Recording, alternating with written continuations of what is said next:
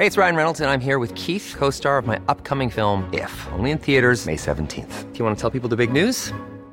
All right, I'll do it. Sign up now and you'll get unlimited for $15 a month in six months of Paramount Plus Essential Plan on us. Mintmobile.com slash switch. Upfront payment of $45 equivalent to $15 per month. Unlimited over 40 gigabytes per month. Face lower speeds. Videos at 480p. Active Mint customers by 531.24 get six months of Paramount Plus Essential Plan. Auto renews after six months. Offer ends May 31st, 2024. Separate Paramount Plus registration required. Terms and conditions apply if rated PG. Noticias del Heraldo de México.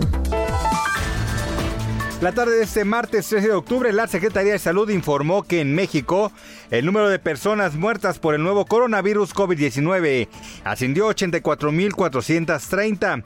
En conferencia de prensa desde Palacio Nacional, la dependencia detalló que el país acumula 825.340 casos positivos por el virus surgido en la ciudad de Wuhan, China.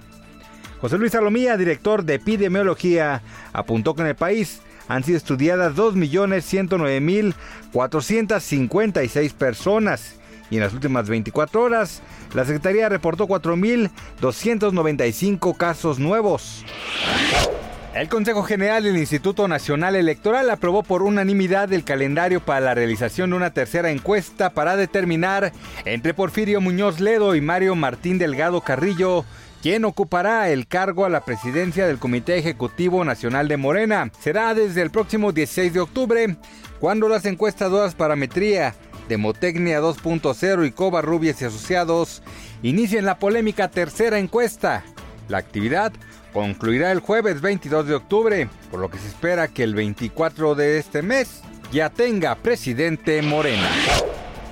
Mujeres empresarias de Jalisco podrán acceder a recursos para reactivar sus negocios dentro del programa de empresarias de alto impacto que dispersará 57 millones 500 mil pesos a fondo perdido en tres categorías, dos para escuelas y una para unidades económicas. La titular de la Secretaría de Igualdad Sustantiva entre Mujeres y Hombres, Paola Lazo, presentó esta nueva convocatoria de la que dijo es para inyectar liquidez a los negocios y escuelas privadas que les permita mantener nómina y capital de trabajo que sean propiedad de una mujer.